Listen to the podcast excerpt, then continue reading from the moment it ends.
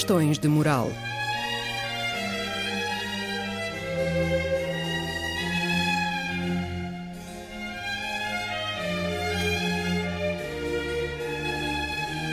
Escrito e apresentado por Joel Costa.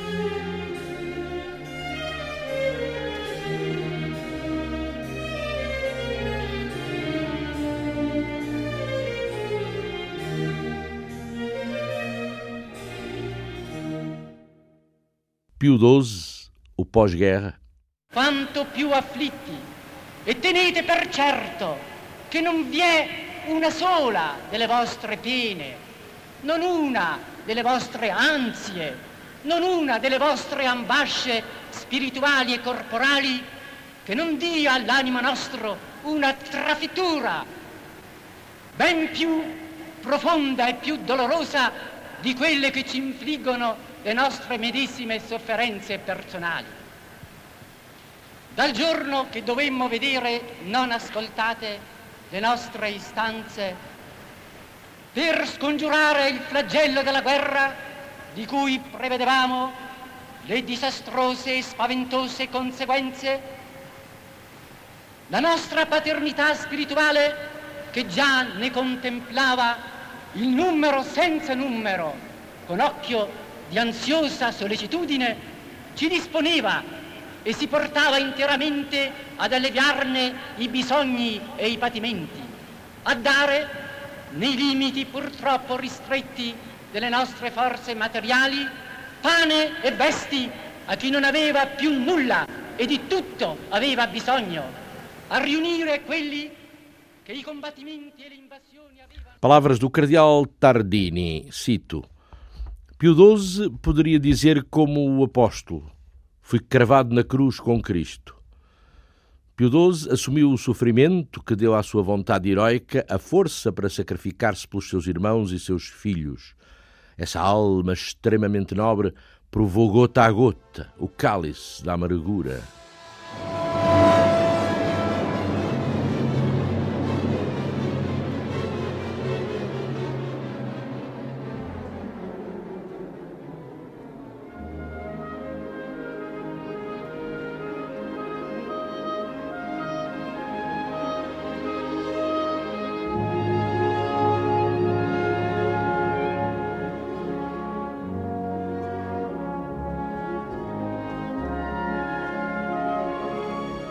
Se Hitler, apesar da concordata, perseguiu violentamente a Igreja, imagina o que faria sem a concordata, disse Pio XII em 1946 a um jornalista de nome Morandi. O senhor duvida de que os bandidos de Hitler não teriam entrado mesmo por aqui dentro?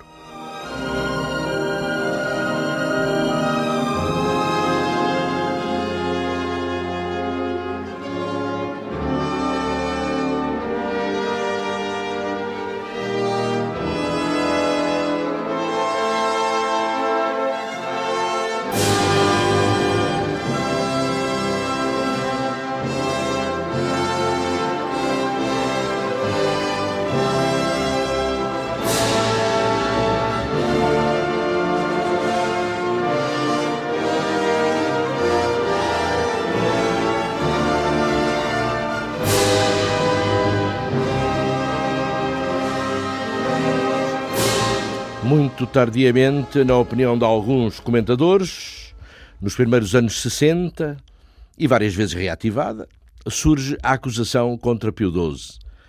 Guardara um silêncio cúmplice quanto ao Holocausto.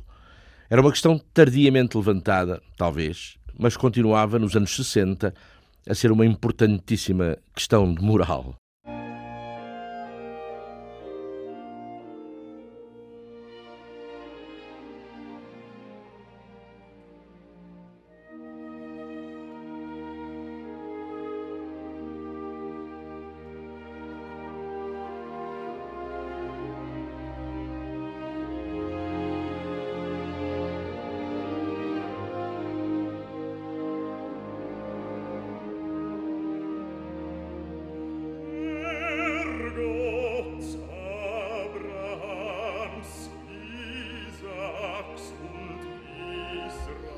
Um historiador e jornalista católico chamado John Cornwell Fez sensação e indignou os católicos com um livro seu intitulado O Papa de Hitler, e com referência, já se percebe, a Pio XII.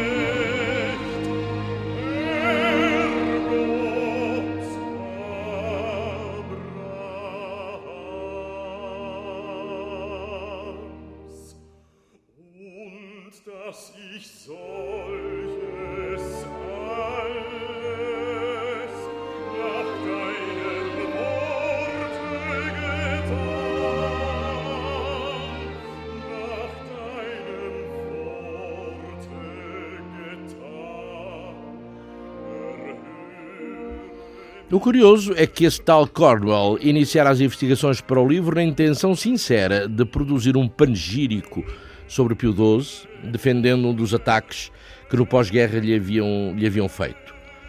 Encafou-se nos arquivos do Vaticano e, à medida que progredia nas pesquisas, ia mudando de ideias quanto à intenção primeira do livro.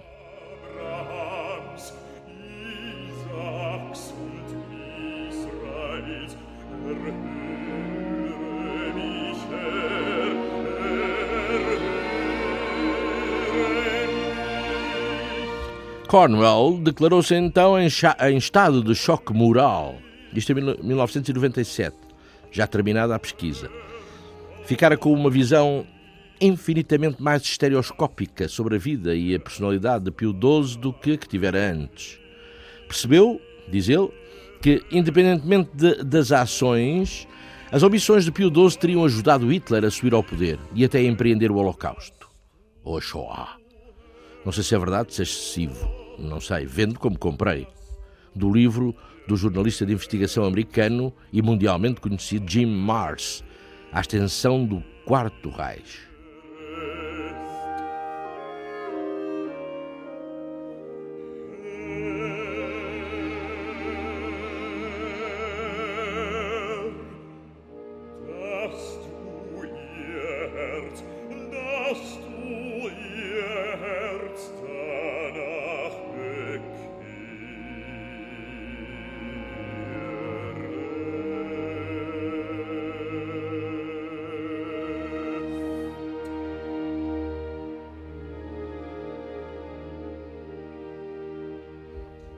Não sei se é preciso dizer que as organizações católicas, claro, caíram em cima do jornalista Cornwell.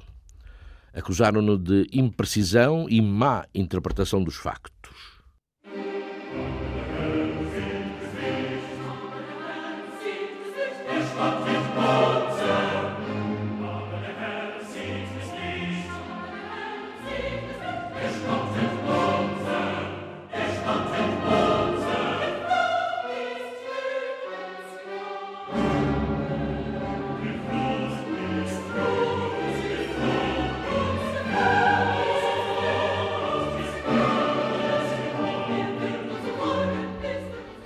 Pio XII tinha tão pouca liberdade de movimentos que é impossível julgar o seu silêncio nos anos de guerra, escreve o tal Cornwell.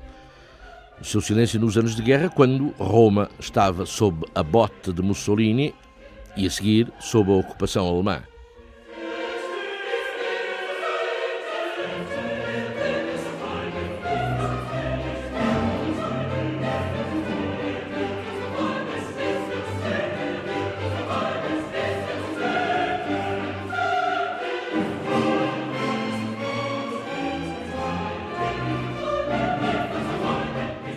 Mas Cornwell acabaria por retirar as acusações contra Pio XII num artigo publicado por The Economist.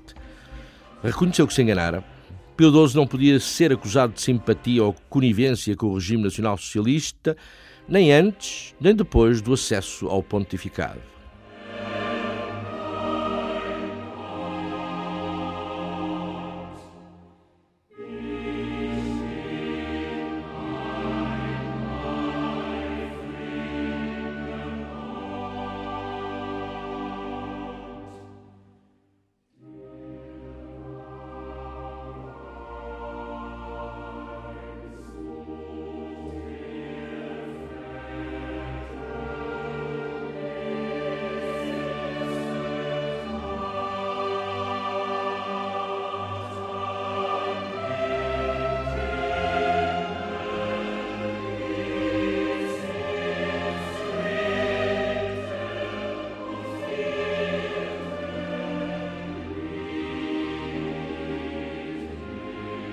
Atribui-se à propaganda comunista a suspeita de que Pio XII teria sido um ativo aliado de Hitler contra a URSS nos anos da guerra. Há quem afirme que tal suspeita não tem base alguma de sustentação concreta. Pio XII augurava o levantamento de uma outra Alemanha, a que ele conhecia e amava há muito, e que não era a Alemanha nazi.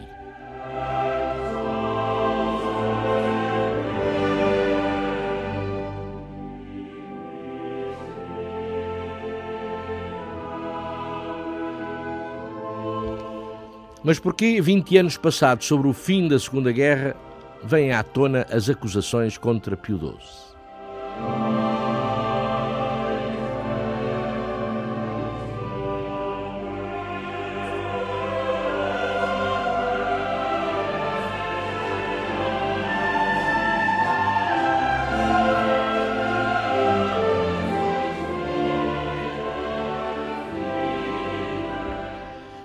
Começaram as acusações a Pio XII em 1963, cinco anos depois da morte dele, Pio XII, e 18 anos depois do fim da guerra, exatamente quando foi editada a peça do alemão Rolf Oschut, O Vigário, lançada com sensacionalismo, encenada e editada de imediato em vários países.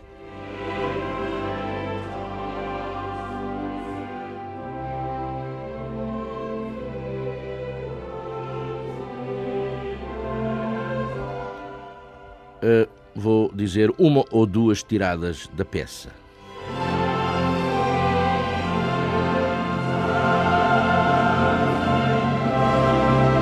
Quando a casa arde, temos de apagar o fogo. Saber quem ateou o fogo pode ficar para depois. Cuidado, meu caro conde, o senhor é um idealista, ou melhor, um fanático. No fim, o idealista acaba vertendo o sangue dos demais com a sua mania de fazer o bem acaba por verter mais sangue do que o realista. Ah, vós, os idealistas, são seres desumanos. Nós, os realistas, somos mais humanos porque admitimos o homem tal como ele é.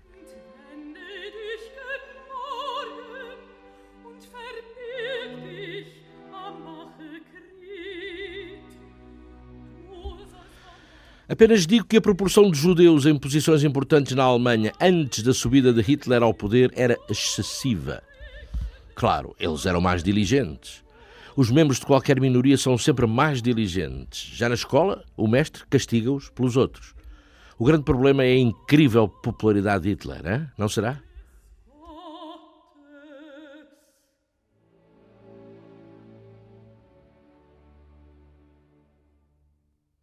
Acrescente-se acrescente que isto são falas de um cardeal da Cúria.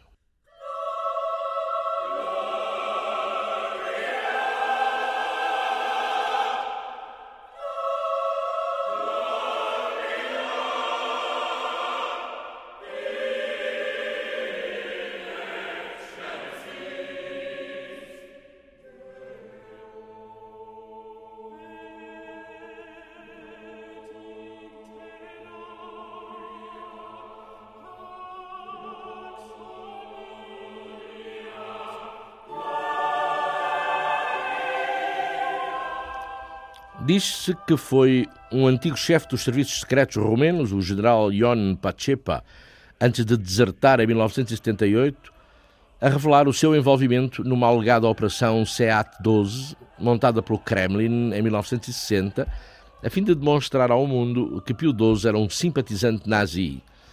Em resultado de tais revelações, teria então surgido a peça de Rolf Hochschut,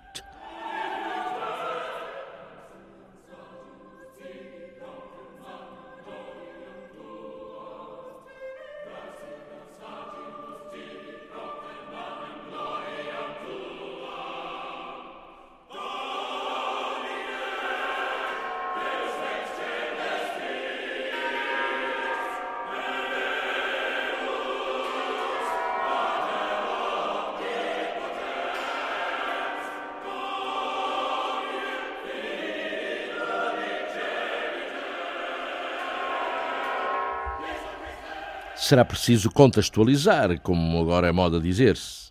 O mundo dos anos 60 vivia no que foi chamado de Guerra Fria, no confronto ideológico das potências socialistas capitalistas.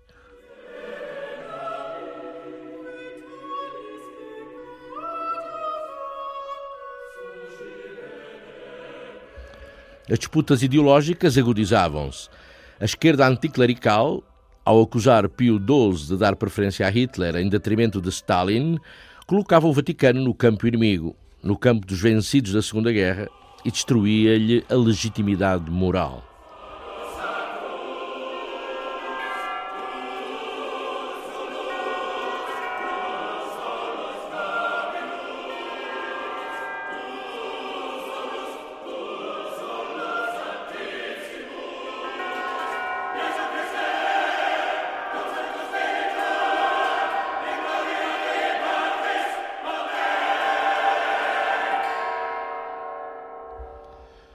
Num contexto dos anos 60, punha-se, ou começava a pôr-se, em causa os poderes institucionalizados e a autoridade de uma, de uma maneira geral. A Igreja era culpada de ter falhado a sua missão nos anos de guerra, mas também porque o conceito dessa missão, à luz dos anos 60, já não se parecia nada com o de 20 anos antes.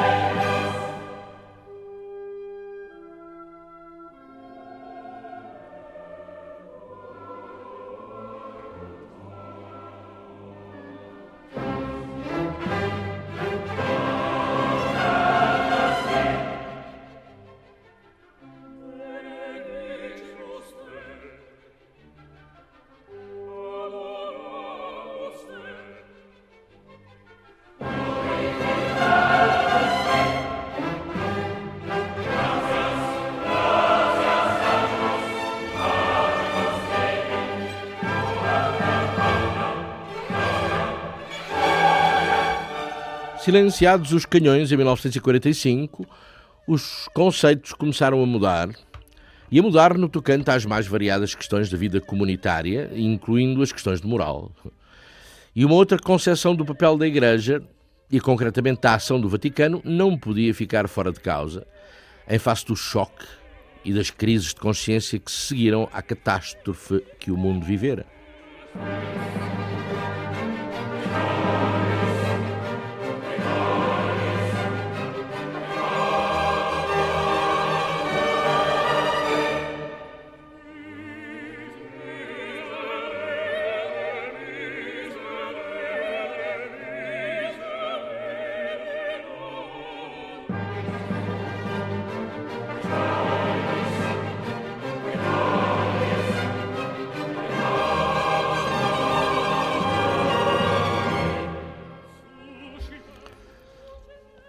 Tudo o que vem.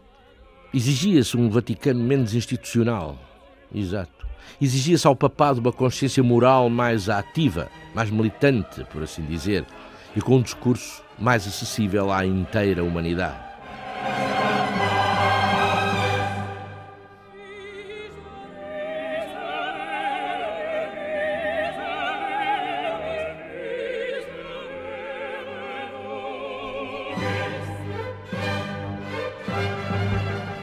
Tudo o que vem posteriormente a acontecer ou a mudar no mundo eclesiástico, e não só, tem como gênese a Segunda Guerra e o problema do Holocausto.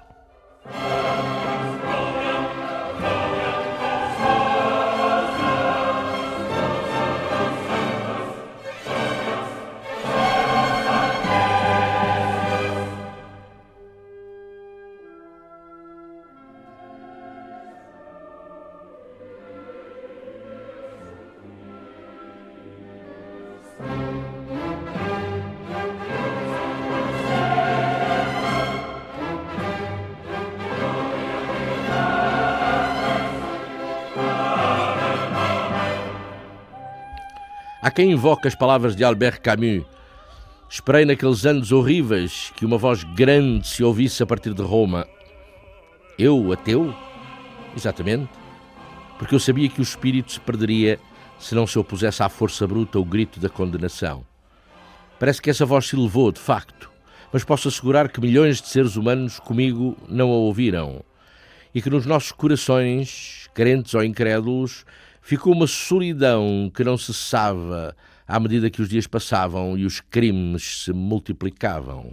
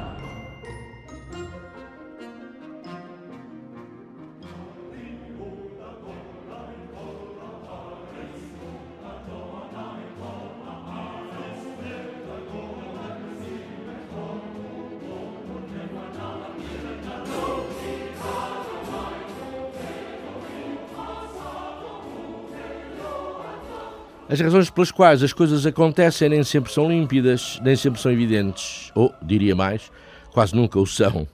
Mas no caso vertente, a verdade histórica é uma. Boa parte dos maiorais do partido nazi e das SS conseguiram fugir da Alemanha derrotada e da Europa à custa de papéis passados por entidades católicas, a maior parte deles, se não todos esses papéis, falsos.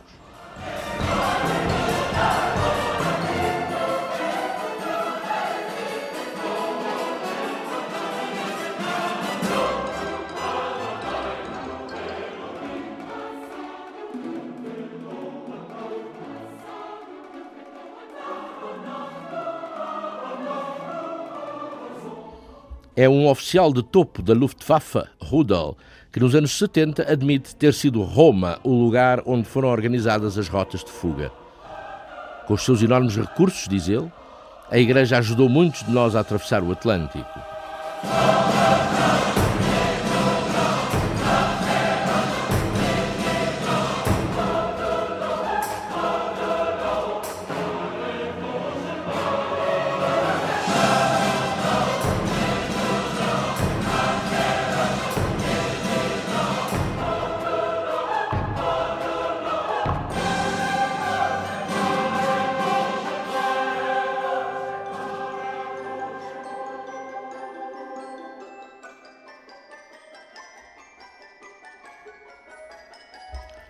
Nunca esteve sobre a mesa a mínima ameaça da excomunhão para os agentes da política hitleriana de extermínio.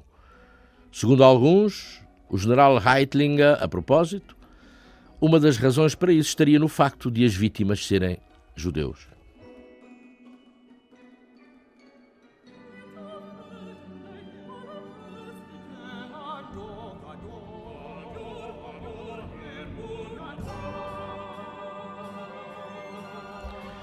Nunca ninguém soube ao certo o que foi feito de muitos dos mais proeminentes nazis, rapaziada, rapaziada fixe, rapaziada como Martin Bormann, Josef Mengele, Heinrich Müller.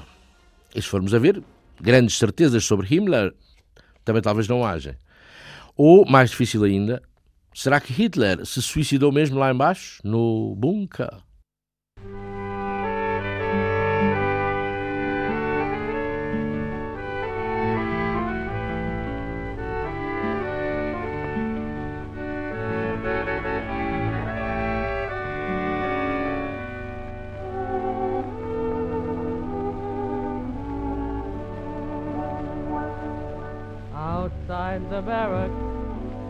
The corner light. I'll always stand and wait for you at night. We will create a world for two. Esse sim, sabe-se o que lhe aconteceu. Mas também esse só foi nazi proeminente depois de ter sido apanhado na Argentina por um comando da Mossad israelita. Antes disso era um sinistro burocrata SS, bem conhecido dos judeus húngaros, mas desconhecido do mundo. Don't play the call to arms. I want another evening with her charms. Then we will say goodbye and part. I'll always keep you in my heart with me, Lily Molly, with me, Lily Molly.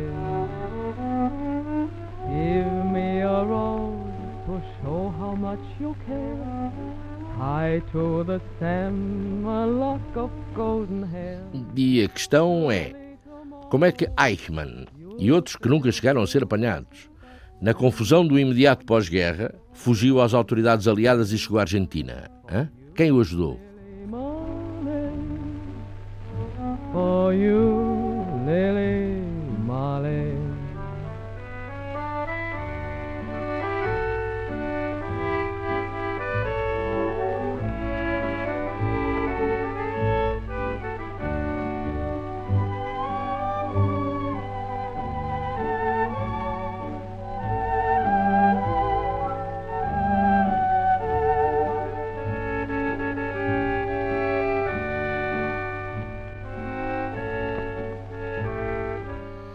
A Igreja Católica, parece fora de dúvidas, teve um papel na fuga para o lugar seguro de alguns dos mais destacados dirigentes nazis. Igreja Católica, que era esfiada pelo Papa Pio XII.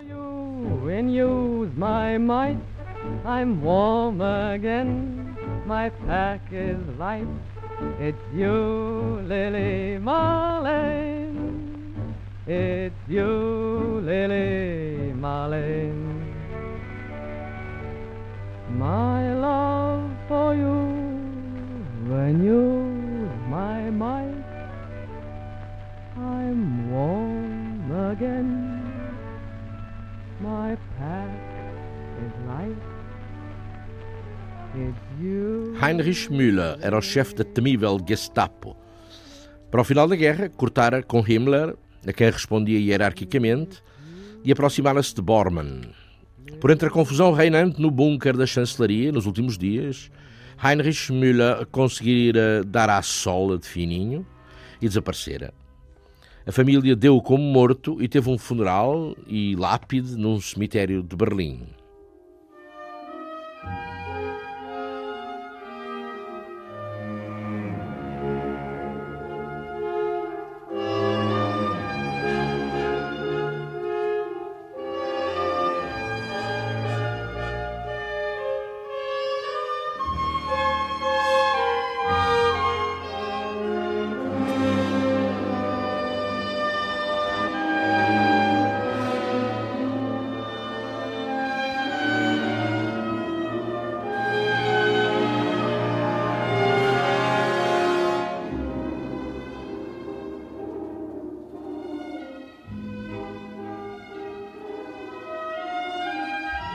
1963, um tribunal ordena a abertura da sepultura desse tal Heinrich Müller. E lá dentro estão nem menos que 13 esqueletos. E por azar nenhum deles corresponde nem à estrutura óssea, nem à estatura de Müller.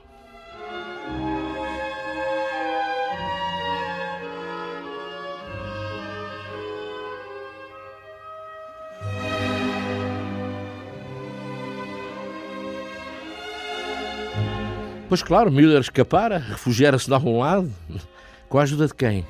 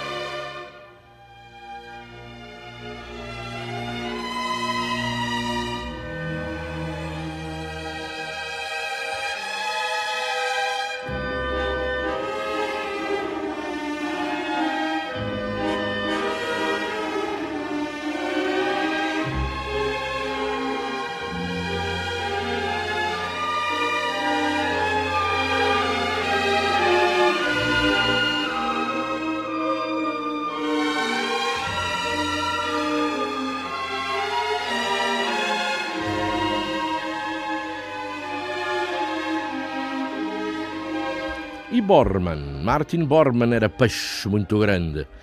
Nos últimos tempos era o homem de maior confiança do Führer e era, entre os mais altos dirigentes nazis, o maior inimigo da Igreja Católica. Desapareceu.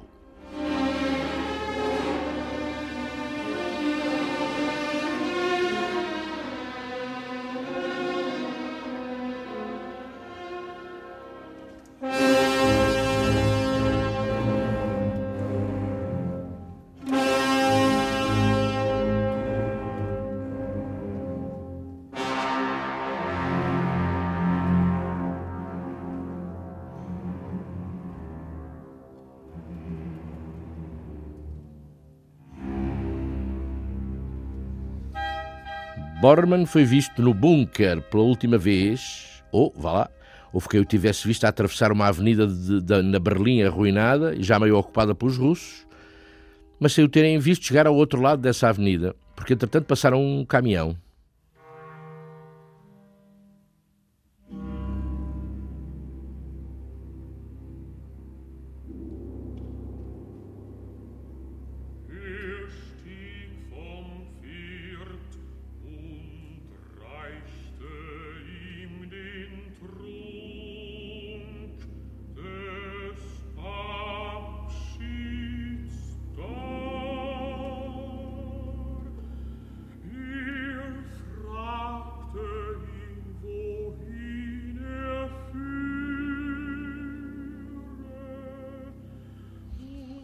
Em 1972, o bispo de Munique, Johannes Neuhausler, mostrou um documento que asseverava ter Martin Bormann fugido de Berlim e rumado à Espanha de avião.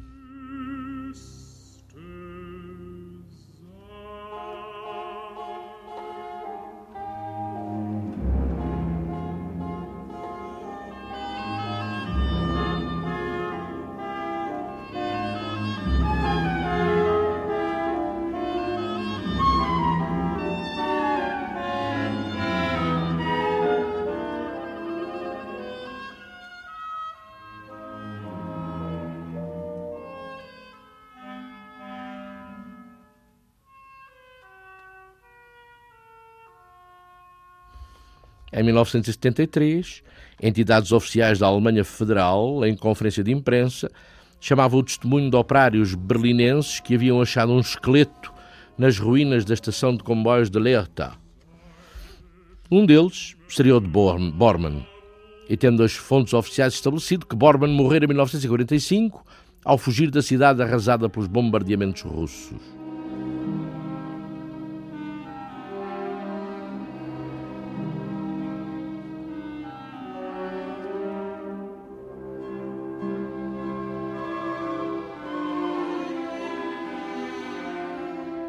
O então chanceler Willy Brandt manda cancelar todos os mandatos de captura contra Bormann e, bem assim, todas as recompensas pela sua captura. As embaixadas alemãs recebem uma diretiva. Ignorem quem quer que seja que vos venha impingir a patranha de ter visto Bormann em tal ou tal parte.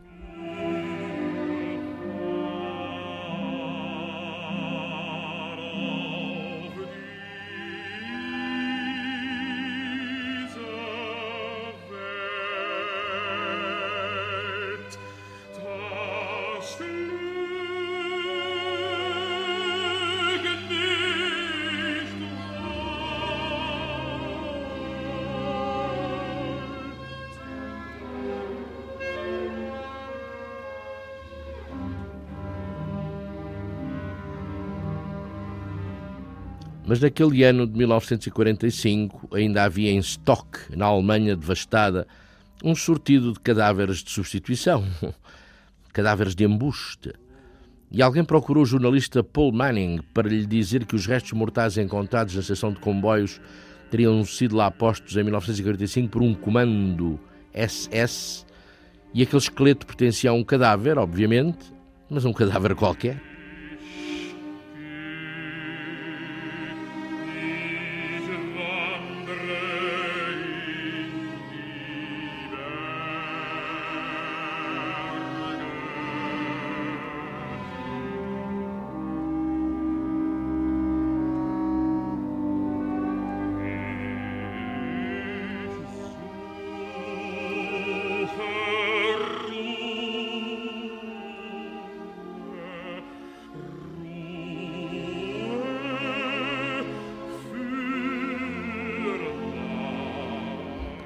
Simon Wiesenthal, o célebre caçador de nazis, é que nunca foi na conversa da morte de Bormann. E mais engraçado ainda foi o que um certo Walter Buch, sogro de Bormann, balbuciou no leito de morte. Aquele desgraçado, aquele Martin, conseguiu sair da Alemanha com toda a facilidade.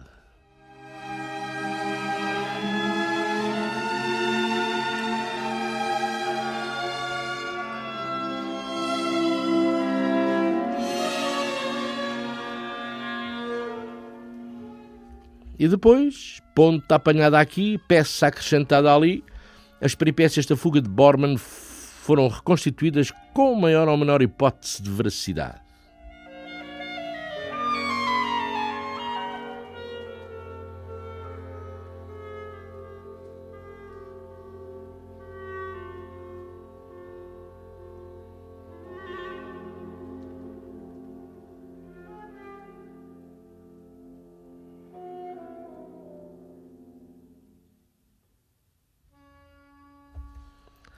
Bormann, naquele dia de abril ou maio de 45, é escoltado entre ruínas de, as ruínas de Berlim, a toque de caixa e ao troar do canhão, e é escoltado por um grupo especial das SS.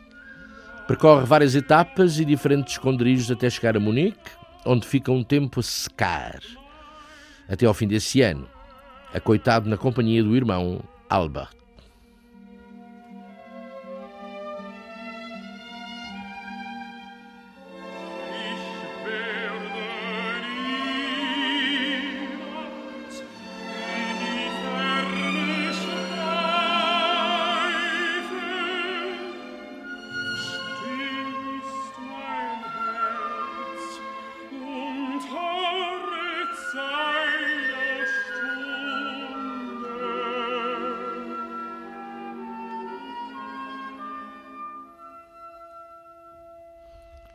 À entrada de 1946, Martin Bormann, sempre sob escolta das SS ou ex-SS, atravessa os Alpes a pé e chega a Génova.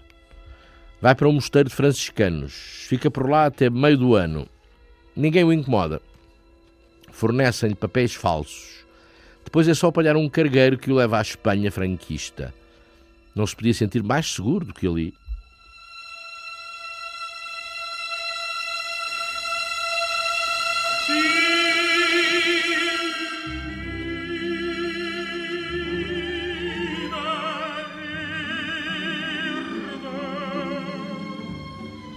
Na Galiza, por sinal terra de Franco, esconde-se num mosteiro dominicano. Estou a falar de Bormann. Mas é informado de que já lhe andam agentes israelitas na cola e já andam perto. E então declara-se um incêndio no mosteiro. Um incêndio que por acaso começa por consumir a parte do mosteiro onde estão os registros de visitantes e onde constava o nome dele.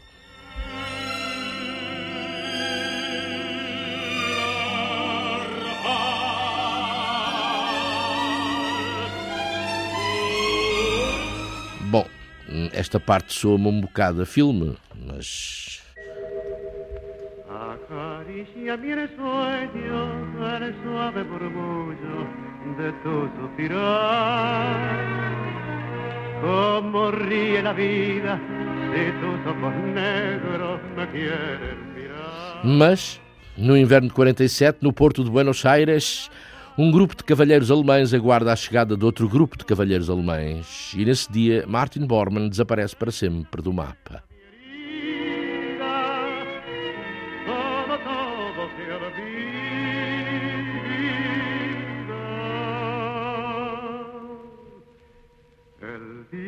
Que me quiera, la rosa que engalara se vestirá de con tu mejor color. Y al viento las campanas dirán que eres mía. Y loca la forzara se cortará su amor.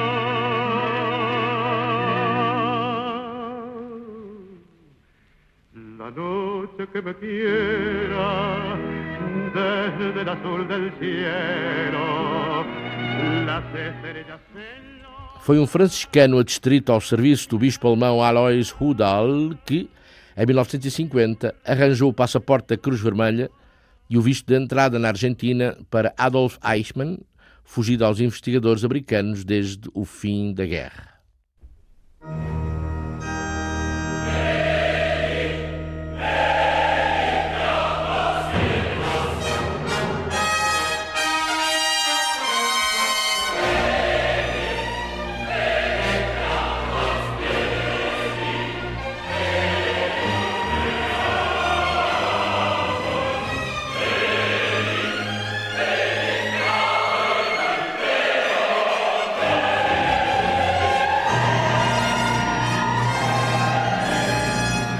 O bispo Rudal agradeceu a Deus por ter podido ajudar tantos com documentos forjados. É ele mesmo quem o diz nas memórias.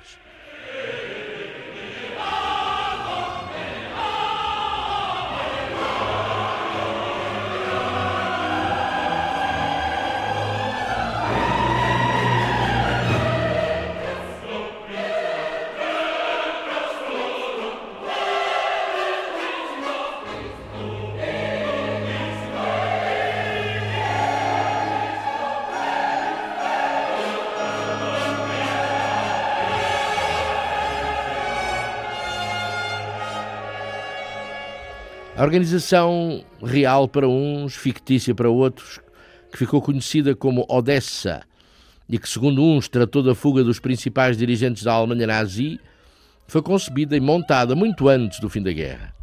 Quem a concebeu e montou? Bormann e o patrão da Gestapo Heinrich Müller. E quem a dirigiu depois? Otto Skorseny, outro notório protagonista nazi dos golpes duros e mais aventurosos.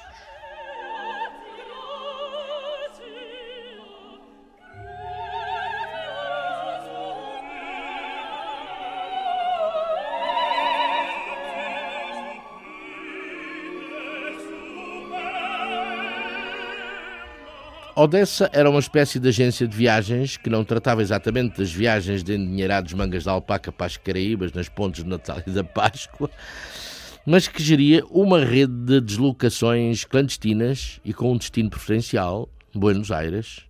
Isso mesmo antes de acabar a guerra.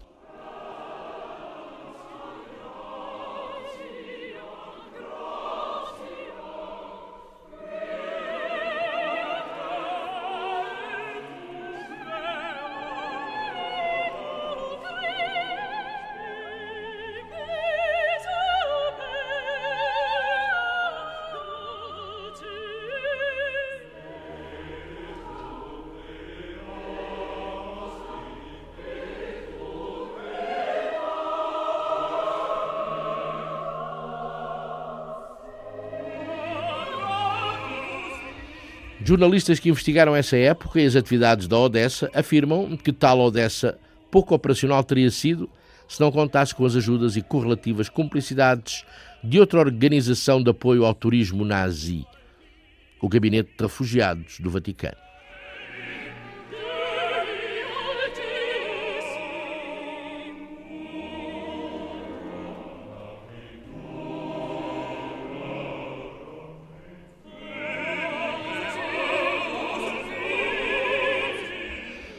Sim, os papéis falsos emitidos pelo Vaticano para salvar os criminosos nazis saíam da Commissione Pontificia d'Assistenza, que era o tal departamento do Vaticano para os refugiados. Aliás, não eram precisamente passaportes, mas usavam-se para obter um passaporte. Um passaporte de pessoa deslocada, chamava-se. Era a Cruz Vermelha Internacional que, perante um documento do Vaticano, ajudava a pessoa deslocada a conseguir vistos e a deslocar-se ainda mais.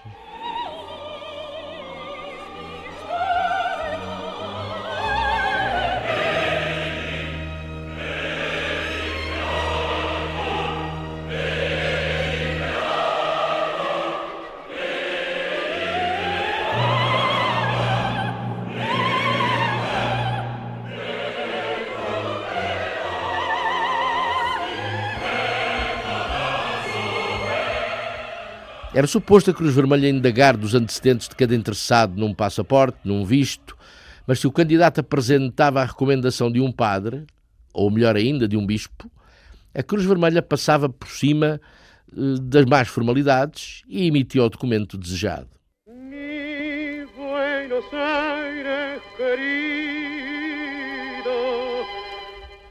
Um caso, o ditador pró-nazi da Croácia, Ante Pavelic, em 1941, pouco antes de chegar ao poder, teve direito a uma audiência privada com Pio XII. Acabada a guerra, ei-lo em fuga para a América do Sul com passaporte da Cruz Vermelha, exatamente obtido com um documento passado pelo Vaticano.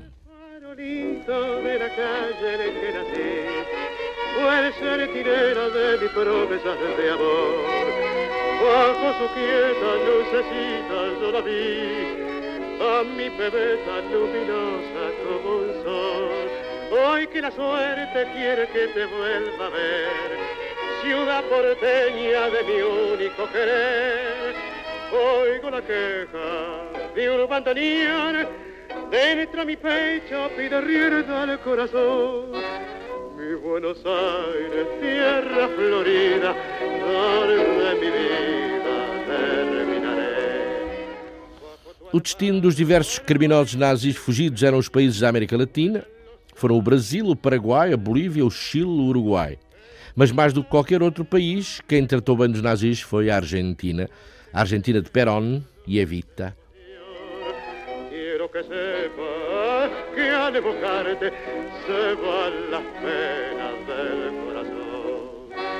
La ventanita de mi calle de. Pilotos da Luftwaffe foram instrutores de voo da aviação argentina. SS e homens da Gestapo foram colocados nos serviços de informação ou na própria polícia argentina e assim por diante.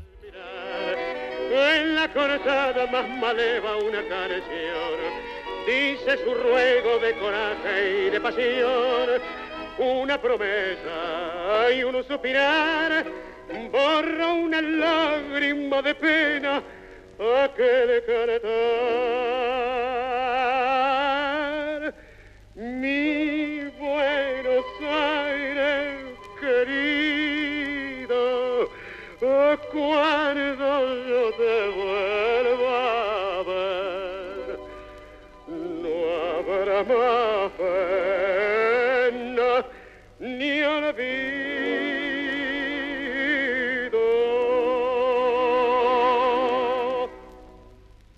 Morto Pio XII em 1958, é a chefe do governo israelita Golda Meir que, num discurso na ONU, fala nestes termos.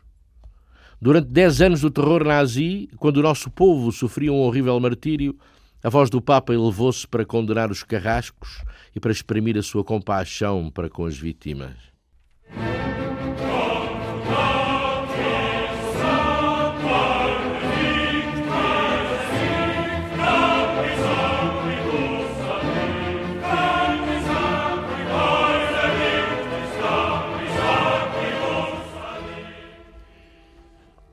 Comissão Vaticana para as Relações Religiosas com os Judeus, instituída por João Paulo II, emite um documento.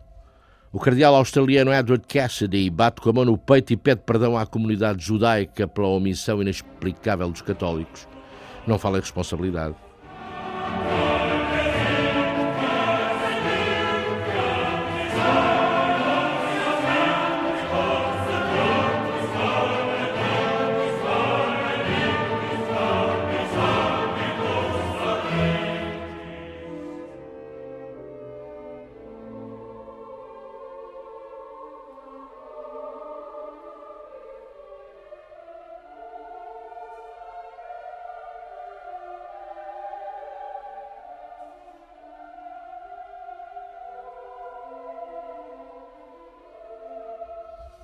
Não obstante tudo, a consideração da envergadura de Pio XII como chefe da Igreja, a vida ascética, as visões místicas, os milagres que lhe são atribuídos, seriam razões bastantes para a beatificação e para a posterior canonização de Pio XII. Agora, assim de momento, não me lembro se tal aconteceu de facto.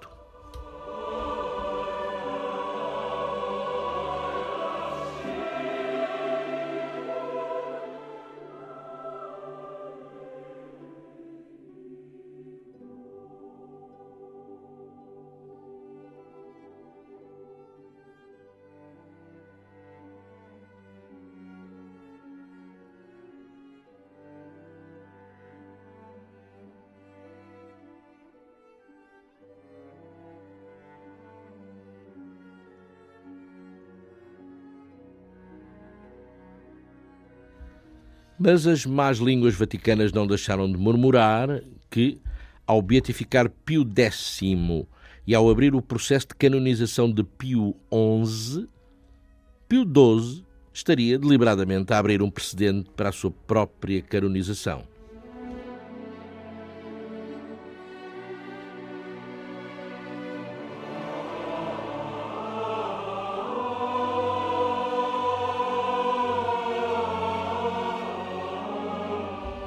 Talvez tenha sido mesmo essa a maior ambição da vida dele.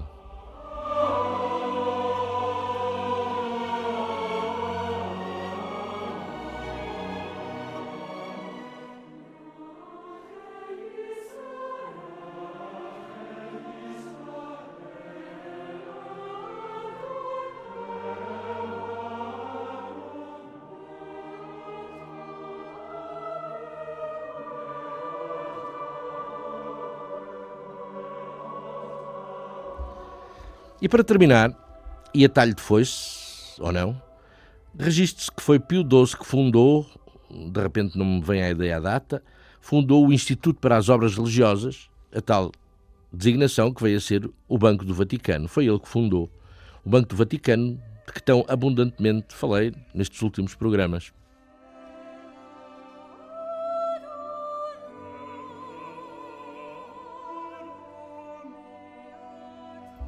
Últimos, disse bem, últimos programas originais de questões de moral.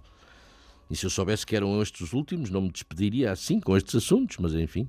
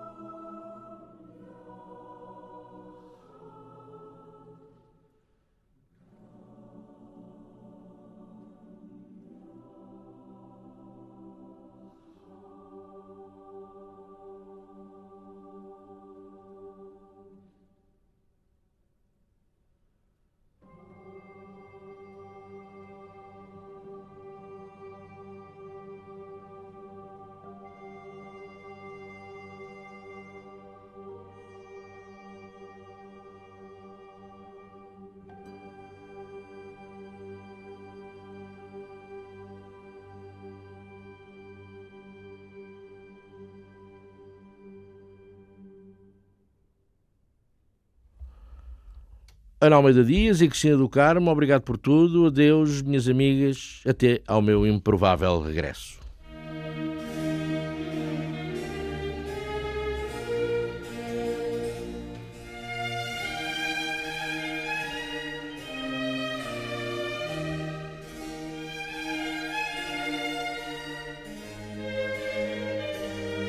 Questões de moral.